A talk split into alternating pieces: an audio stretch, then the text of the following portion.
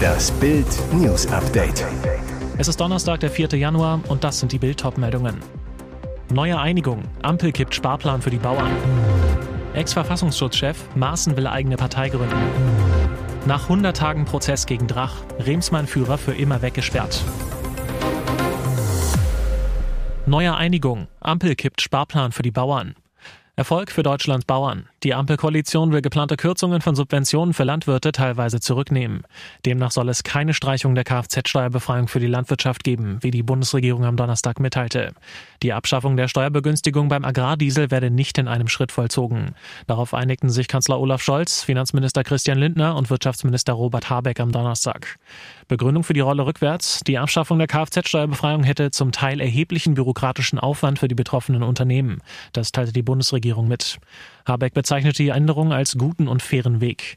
Der Wirtschaftsminister weiter, wir haben in den letzten Tagen noch mal intensiv miteinander gesprochen, weil wir die Belastung der Landwirte sehen. Den Bauern geht der Schritt der Ampelregierung aber nicht weit genug. Bauernverbandspräsident Joachim Ruckwi teilte mit, dies kann nur ein erster Schritt sein, man werde an den geplanten Protesten festhalten. Die Subventionierung des Agrardiesels wird nicht sofort abgeschafft, sie fällt erst 2026 weg. Der Ampelplan sieht vor, die Steuerbegünstigung schrittweise zu reduzieren.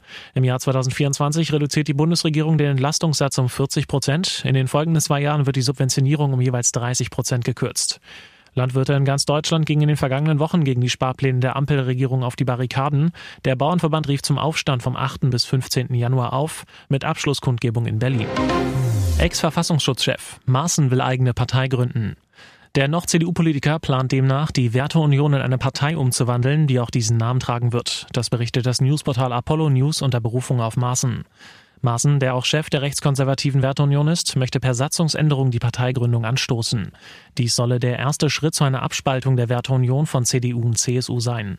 Gegenüber Bild bestätigte Maaßen den Bericht und erklärte, dass er die CDU verlassen wird, wenn die Parteigründungspläne Erfolg haben. Sollte der Plan auf der Mitgliederversammlung eine Zweidrittelmehrheit erhalten, werde der Vorstand der Werteunion ihn umsetzen müssen. Dann werde Maaßens Mitgliedschaft in der CDU gegenstandslos. Zu Apollo News sagte Maaßen weiter, die Partei könnte bereits bei den anstehenden ostdeutschen Landtagswahlen antreten und würde mit allen Parteien zusammenarbeiten, die diese Programmatik unterstützen und die zu einer Politikwende in Deutschland bereit sind. Von Parteichef Friedrich Merz zeigt sich Maaßen, der zuletzt zum Rechtsaußenflügel der CDU zählte und in der Partei höchst umstritten ist, enttäuscht. Die Partei bekämpfe unter Merz jegliche Kurskorrektur. Die Merz-CDU habe nicht begriffen, in welcher katastrophalen Situation Deutschland ist und dass sie nicht bereit ist, sich mit der für das deutsche Volk katastrophalen Politik Merkels auseinanderzusetzen. Nach 100 Tagen Prozess gegen Drach, Remsmar-Entführer für immer weggesperrt. Er ist der wohl bekannteste und berüchtigste Verbrecher Deutschlands. Fast zwei Jahre lang stand Remsmar-Entführer Thomas Drach in Köln vor Gericht. Am 100. Verhandlungstag fällte der Richter sein Urteil. 15 Jahre Haft mit anschließender Sicherungsverwahrung wegen schweren Raubs und versuchtem Mord. Nach diesem Urteil steht fest, dass Thomas Drach wohl nie wieder freikommen wird. Donnerstagmorgen 8.37 Uhr. Ein Hubschrauber bringt Drach aus der JVA zum Kölner Landgericht. Rund um das Gerichtsgebäude und am Saal stehen bewaffnete Polizisten, höchste Sicherheitsstufe. Im Gerichtssaal 112 wird dem Angeklagten das letzte Wort gewährt. Thomas Drach sagt ruhig, gegen mich wurden abstruse Behauptungen aufgestellt, Zeugen gekauft, gegen mich liegen keine Beweise vor. Es ist alles eine konstruierte Geschichte. Dann bezeichnet er den Gutachter, der das Video der Überfälle ausgewertet hatte und ihn an seinem Watschelgang erkannt haben will, als zugegucksten Wichtigtuer. Drachs Forderung, ich erwarte einen glasklaren Freispruch. Sollte ich verurteilt werden, werde ich sofort bei einer unabhängigen Staatsanwaltschaft Anzeige erstatten. Die Taten, zwischen 2018 und 2019 soll Thomas Drach Geldtransporter vor zwei IKEA-Filialen in Köln und Frankfurt sowie Werttransporter am Flughafen Köln-Bonn überfallen haben. Zwei Geldboten wurden dabei angeschossen und schwer verletzt. Dass er tatsächlich die Taten beging, ist bis heute nicht eindeutig bewiesen. Drach bestritt die Taten bis zuletzt, deshalb beruhte das Verfahren auf zahlreichen Indizien. So sollen drei Autos, die bei den Überfällen benutzt wurden, Boden zuvor von bekannten Drachs geklaut worden sein. Auf der Kennzeichenhalterung eines der Pkw fanden Ermittler später eine DNA-Spur des Remsmar-Führers.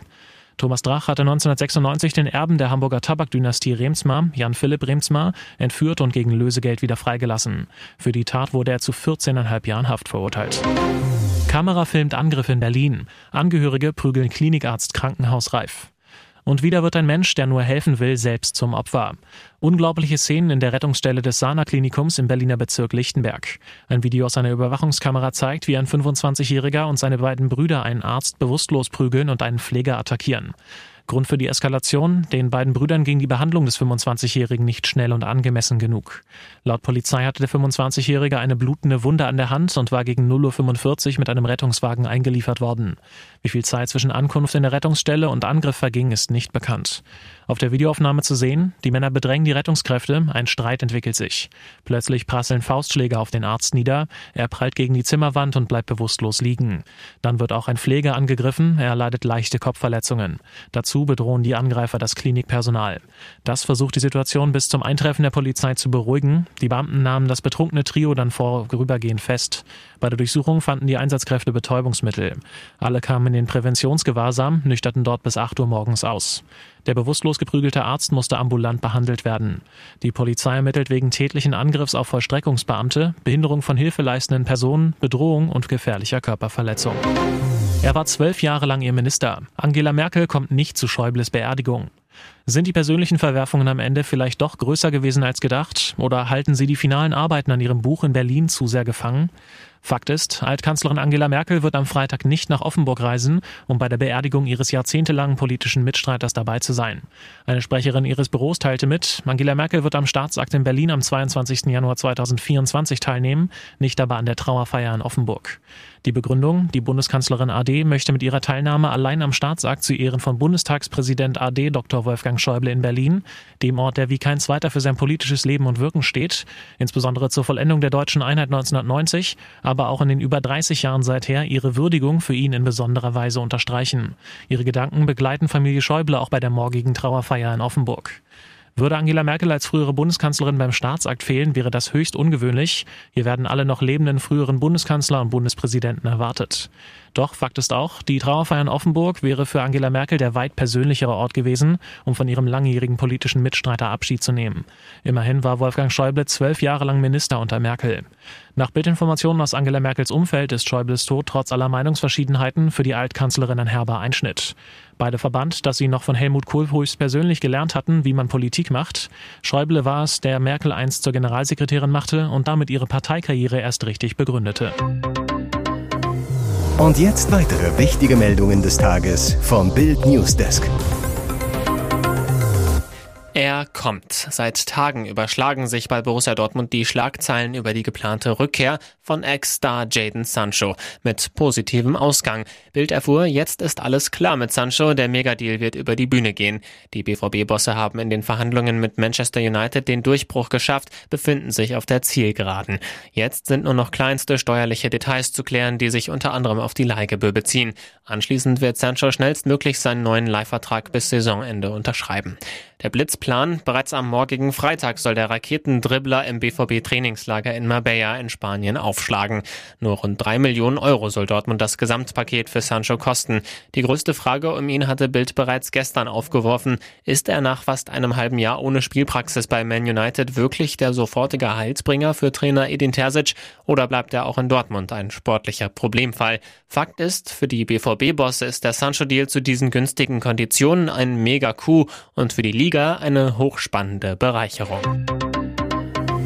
Ihr hört das Bild News Update mit weiteren Meldungen des Tages.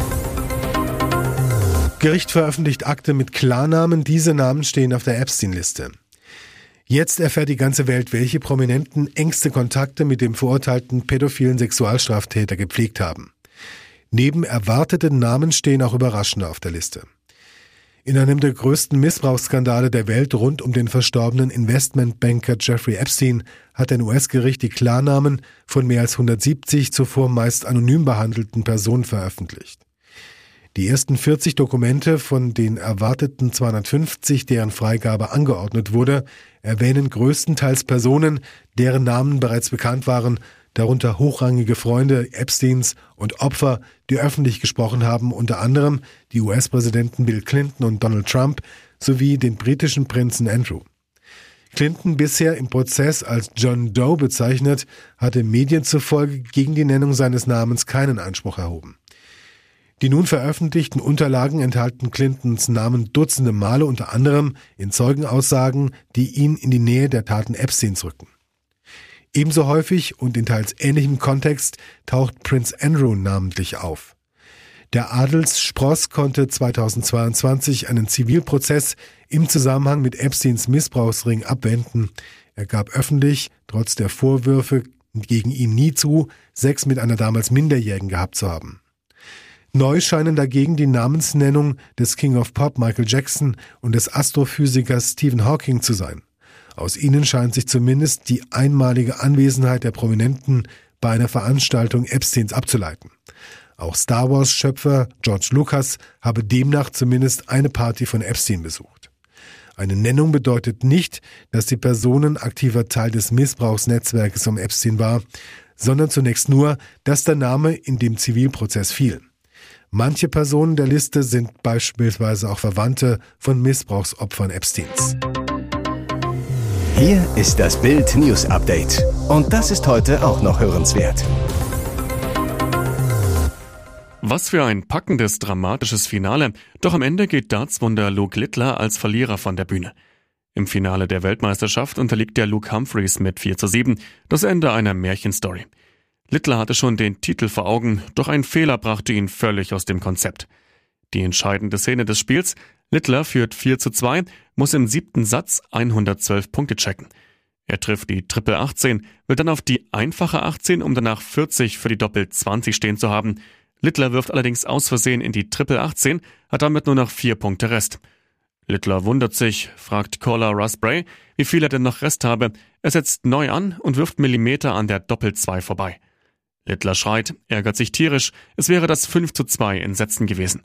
Das lässt sich Humphreys nicht zweimal sagen, er ist sofort zur Stelle, holt sich das Leck und somit den Satz 4 zu 3.